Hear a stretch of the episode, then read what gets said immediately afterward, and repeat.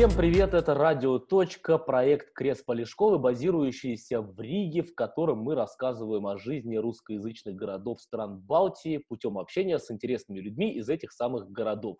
Людьми самых разных сфер и профессий. Это и политики, и общественные деятели, и художники, и фотографы, и историки, и много еще кого бывает в наших передачах. Это первый выпуск в новом 2022 году со мной в качестве ведущего, и сегодня пообщаться со мной согласилась человек, который как раз-таки скорее относится к разряду политики или государственные служащие, но при этом имеющие и другие увлечения и компетенции. Вице-мэр города Висагинес Александр Григени сегодня в гостях у радио «Точки». Александра, добрый вечер. Добрый вечер, здравствуйте. Александр, обычно в конце года принято подводить итоги года с гостями. Вот поскольку в конце года на этой площадке, да, на радио «Точки» со мной я этого не делал, а, мы сделаем это вместе с вами в начале Нового года. И сделаем mm-hmm. это с вами прежде всего как с должностным лицом. А, вы в Висагенесе много занимались социальными вопросами, и сейчас в должности вице-мэра тоже ими занимаетесь. Вот если подводить итоги года с точки зрения тех задач в области социальной политики, которые были поставлены на прошлый год, все ли они были выполнены или что-то перетекло плавно в 2022? Сказать, что все было выполнено, было бы неправда. Конечно, про прошедший год был напряжен не только нам, висагинским жителям, но всей Литве, всему миру насчет ковида, но все-таки есть чем и порадоваться. Э, думая, чем могли бы мы гордиться, первое, что мне пришло, что я обязана сказать, что в прошлом году у нас открыл, открылся дом самостоятельного проживания. Это учреждение очень важно для нашего города, потому что, как знаете, наш город тот, в который съехали люди, при, все приехавшие люди. И они здесь застарели, стали сеньорами, а этого близкого социального круга родственников у них нету. И вот они, чтобы они не чувствовали себя одинокими, чтобы они не жили одни закрытые своих квартирах было учреждено вот это учреждение, дом самостоятельного проживания, где старые люди, но они могут еще с собой позаботиться, с помощью социальных работников там проживают. Чем еще гордимся, то тем, что наши сеньоры очень активные, и, наверное, уже вся Литва знает про наш университет третьего поколения – который очень активно посещает наши сеньоры, как студенты и как сами преподаватели туда ходят. И рядом с этим университетом у нас действует дневной центр занятости сеньоров. Как-то принято, наверное, в большинстве городов, что делаем центры занятости детей. Но думаем, что это, это, этому, этому возрасту тоже надо общаться, надо прийти и делиться своим опытом. Работают хорошие, доброжелательные, там социальные работники, работники занятости, которые очень творческие подходят к этому. Мы за это очень рады. Э, упомянула насчет детей, так тоже наша была задача, чтобы у нас в городе, в городе есть три микрорайона, чтобы каждый микрорайон имел свой центр занятости детей, дневной центр детей в каждом микрорайоне. Так вот, в прошлом году это у нас и сбылось. Каждый микрорайон имеет э, такой центр, дневной центр для детей, в которых ходят где-то 25 детей, после уроков они имеют там занятость. Что еще в социальной сфере? В социальной... А, я, я, я сразу, сразу вот уточняющий вопрос, пока просто далеко не ушли. А вот, а. ну, действительно, центры занятости детей, мы все примерно представляем, а, чем там занимаются дети. А вот а, центр занятости для сеньоров, чем они там занимаются? Ой, там столько всяких направлений, например, занятость спортом, занятость э, играет в теннис, приходят люди рисовать, и надо увидеть, какие картины потом у них получается. Совсем человек, который никогда в жизни не рисовал, при помощи сеньора, которая сама была художником, преподавателем искусства, она сейчас помогает им учиться, и они все вместе там рисуют. Делает вечера чтения поэзии, делает э, релаксацию для себя, ну, походы в природу, изучает историю Литвы. Э, очень интересная у них в этом году была программа обучение литовскому языку. Один сеньор русскоговорящий, которому еще есть проблемы с литовским языком, другой сеньор литовец. И они старались общаться только на литовском языке, потом ездили на экскурсии еще в другие города на Литвы, ну и как бы углубляли свои знания. Да, это... Я еще... Это, это очень да, да. Извините, хотела сказать, когда я еще сама работала преподавателем литовского языка для взрослых, так у меня тоже была группа сеньоров, и одна там женщина, ну, конечно, тяжело получается уже, когда тебе 60-70 лет выучить язык, но говорит, я так стараюсь, Александра, если когда я умру, напишите на моей там, на моем, на моем памятнике. Я очень старалась выучить литовский. Это очень прекрасно, что у сеньоров такое отличное чувство юмора, и тем более главная же проблема, одна из главных проблем как раз в этом возрасте, это одиночество, и вот такие центры, наверное, очень хорошо позволяют эту проблему решать. Александр, вы в самом начале сказали о том, что, ну вот сказать, что все получилось, так, конечно, сказать нельзя. Теперь давайте о том, что не получилось. Планы есть, есть э, в, социальном, в социальной сфере, есть у нас две учреждения. Центр социальных услуг и Центр Шеймос ir vaiko gerovės centras. Детские семейные... Центр для детей и семьи, как тут перевести. Так там мы имеем планы. Есть, э, потому что в государственном уровне появляются новые услуги, которые надо э, воплотить, э, как-то их освоить. Так сейчас разрабатываем услуга laikino atokvėpio, временного отдыха для тех, у которых в семье есть человек с большим недугом. Ну, понимаем, что если это, это очень там, пожилого возраста родители могут быть, да, и вот э, дети, которые за ними присматривают, все понимаем, что они устают. И должна быть такая услуга временного отдыха, чтобы могли этих своих близких хотя бы на несколько часов или там на сутку, самим съездить, не знаю, к врачам, самим съездить ну, в санаторий хоть минимум, чтобы э, самим иметь силы еще присматривать за этими своими близкими. Так вот, на, на, насчет этой услуги еще надо нам поработать, надо пристроить, найти помещение. Ну, есть проблемы такие очень, как сказать, хозяйственные, э, значит, лифта в одном учреждении, он не, не приспособлен для того, чтобы качественные услуги получить. Ну, такие, которые не хочется говорить про это, лучше пусть это будет в планах. Да, смотрите, вот а, как раз у меня был следующий вопрос про то, какие основные проблемы вы видите. Вы сейчас их перечислили в общей сложности, да, ну, в общем и целом, так скажем. Ну, очень мало, конечно, я их перечислила. А вот, но... вот, вот и, у меня, и у меня такой следующий вопрос, как раз у меня был такой переходный вопрос. А вот смотрите, это вот вы говорите как вице-мэр.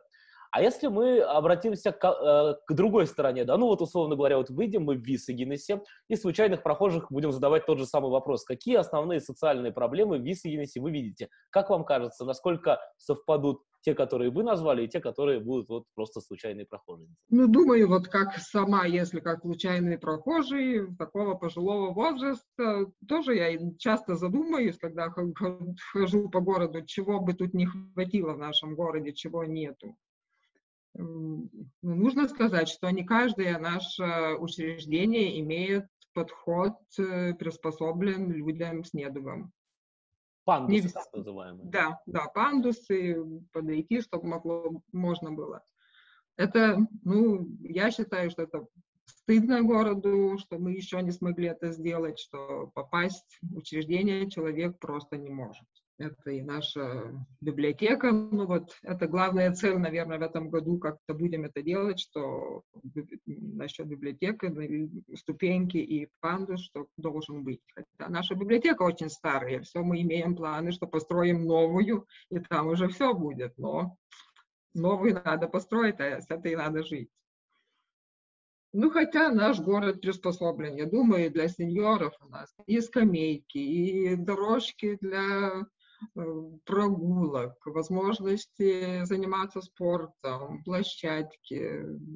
Ну, как бы город приспособлен. И все это у нас компактно, все близко. Медицинская сфера тоже рядом. Ну, Наверное, поэтому и привлекательный сейчас как-то все более становится наш город и приезжает и в город люди жить, и знаю конкретные примеры, что даже из Вильнюса женщина говорит, что я хочу свою старость провести вот в таком городе, где близко лес, близко озеро, и все так, все компактно. Ну, действительно, да, самое главное, я хотел бы добавить, да, это природа, которая вот она уже у вас есть, там только нужно поддерживать, наверное, порядок и особо сильно вкладываться не нужно, она вот уже есть такая, как есть. А давайте теперь от э, различных социальных и общественных вещей больше перейдем а, к вам, о вас немного поговорим. А вы же сами не родились в Висагенесе, а в какой-то период приехали туда. Вот расскажите, откуда вы, когда приехали и почему, самое главное?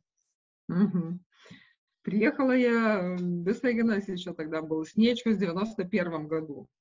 Приехали мы с мужем, и уже у нас была маленькая дочь. Приехали, когда закончили университет просто уже как молодые специалисты работать в Вестегенас. Я была учительницей литовского языка и приехала здесь преподавать литовский язык. Хотя мое пер первое рабочее место была литовская школа и начальный, учитель начальных классов. Как-то я тогда, мне предложили работу в русскоязычной школе, но я испугалась, и тогда я не пошла, потому что думала, что не смогу на русском языке нормально разговаривать. Потому что я сама вообще из Жемайтии, из Шилута, там вообще при, при Клайпеде недалеко. Там, там, еще, там еще и литовский свой особый. Да, да, да, да. Так тут, э, конечно, за эти годы я благодарна этому такому своему решению, потому что и мы научились на русском говорить, и мои дети в школе не учили русского языка, но свободно разговаривает на русском языке. Вот это мы получили в подарок, бонус.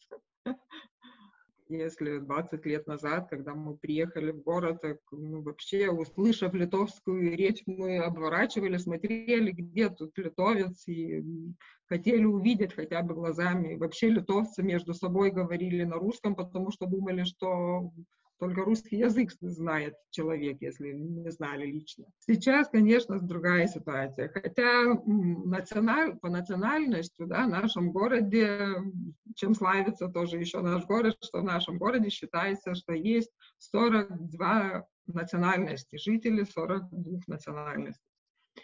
Литовского, литовской национальности людей в нашем городе сейчас уже мы считаем, что много, это 20% я сам а, родом из России, живу без малого 4 года всего лишь в Вильнюсе, и вот это у меня сейчас как раз такое, когда я порой специально какие-то слова нужно подсмотреть, какие-то фразы заранее, хотя бы начало разговора придумать.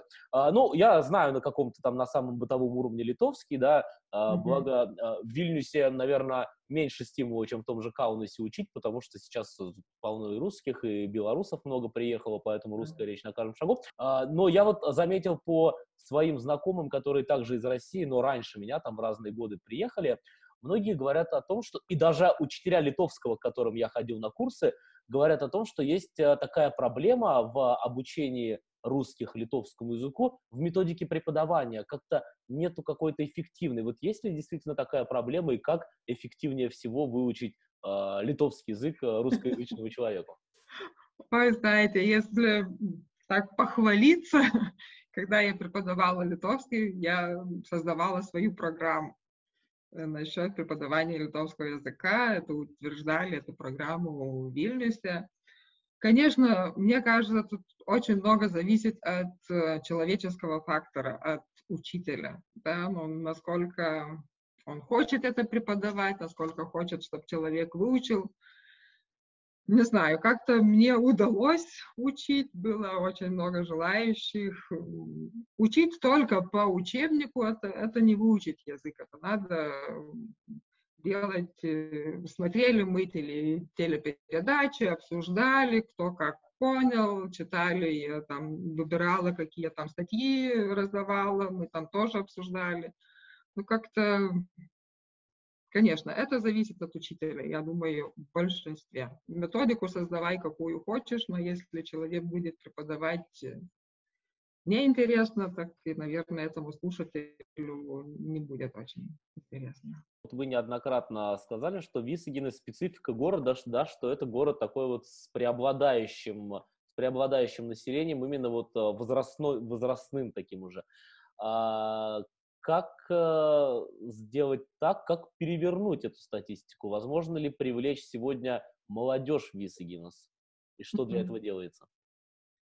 Ну, то, что я сказала, что очень стареющий город, что эти все жители, которые приехали строить город, приехали строить атомную, они сейчас в таком преклонном возрасте и остались здесь. Но я хочу сказать, что наш город становится и привлекательный, и приезжает к нам молодые семьи, и покупает квартиры. И вот совсем недавно разговаривала с женщиной, которая из Вильнюса со своими детьми, она, как говорит, я думала, мне покупать квартиру в Бирштонасе или в Вестегенасе. И она определилась, что в Вестегенасе. Потому что... что дешевле? Ну, может быть, и это сыграло. Но, как она говорит, она говорит, что здесь вся инфраструктура пристро... как бы приспособлена для молодой семьи. Все рядом, детские стадии, неформальное обучение. Тут у нас выбор очень большой. Спортивный выбор тоже для детей очень большой. Медицинское обслуживание. Все мы живем очень компактно, все близко, магазины. С другой стороны, уехать в Вильнюс, поезда, автобусы, рядышком Даугавпилс. Природа, как вот уже говорили в городе. Выходишь с дома и в озере купаешься. Это что наш, в наш город приезжают люди. Сейчас купить квартиру в Вестагенесе, если бы посмотрели бы, это уже проблема. Если раньше у нас в газетах висели объявления, и дешево это было сейчас, мы все знаем, что купить квартиру или снять квартиру в Гасагенасе – это уже проблема. То есть, э, потому что спрос есть, то есть больше да, людей да, да, да, да, да, да. Ну, пока не строятся новые дома, так раз, быстро покупается квартира. Да, вы упомянули об инфраструктуре, да, в качестве плюсов, вот то, что перечисляла ваша знакомая, а, и вот спортивную в том числе сказали. Да, я знаю, что у вас а, с этого, по-моему, года, ну вот с недавних пор а, новый такой футбольный есть, футбольная школа, и директор как раз-таки из Вильнюса Иванас Швабовичус, который, кстати, тоже был у нас на этой площадке, я его интервьюировал, да, да, да. и говорили мы про футбол в Висагиносе, в том числе и сравнение а, футбола в столице, да, футбольных школ и, и в провинции на примере Висагинса. А, у вас вроде как э, новый директор культурного центра, тоже относительно новый, да, а, вот а, скажите, как а, вам удается, в чем секрет, как вам удается а, привлечь вот а, различных таких а, профессионалов в разных областях, да, возглавить различные вот инфраструктурные, как раз социальные инфраструктурные объекты и учреждения. Ну, насчет привлечения людей, так, ну, думаю, что это помогает то, что наш город как-то становится известен не только тем, что, как раньше было, что у нас атомная станция, что там есть атомная станция. Город сейчас узнаваемый и по другим вещам. Да? Конечно, новые рабочие места создаются, новые, вот как вы говорите, спортивные учреждения. Гордимся мы тем, этой футбольной академией. Открылась э, баскетбольная школа, тоже отдельно она от, от спортивного центра. А история с, с директором культурного центра, человек тоже вильнюсский, который просто приезжал в наш город, имел здесь э, квартиру, и делал несколько проектов. Человек, который заинтересован ну, своим профессиональным развитием, и видел наш город как потенциал для такой сферы, как новый цирк. Потому что у нас очень сильная акробатическая школа, и он, как он говорит, я ходил по, по городу и думал, почему здесь нету цирка.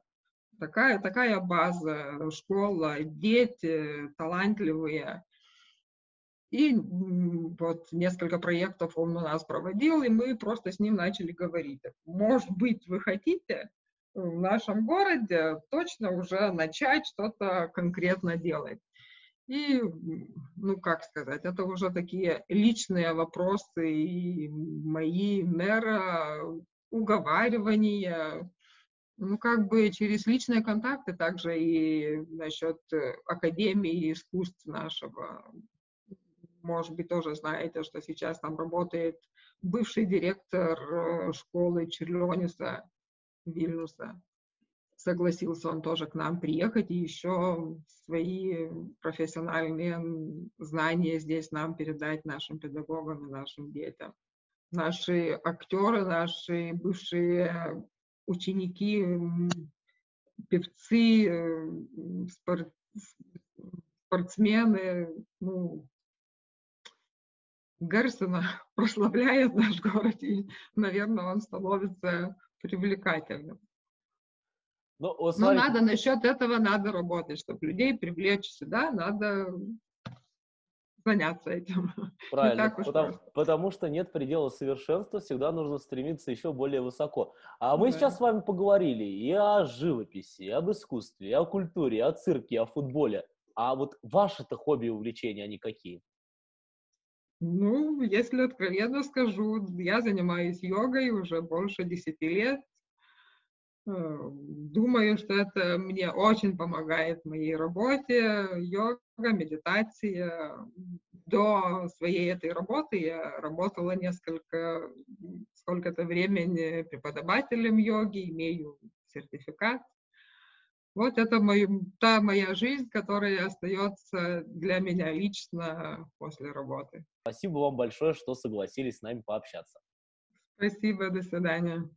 А, всего доброго. Вице-мэр города Висагинес Александр Григеня была сегодня гостем а, проекта «Радио. Этот эфир для вас провел Дмитрий Семенов. А, пишите нам в комментариях, кого бы вы хотели еще увидеть в качестве гостей в наших передачах. Ставьте лайки к этой записи и делитесь ею в своих социальных сетях. Увидимся с вами в следующих выпусках. До свидания.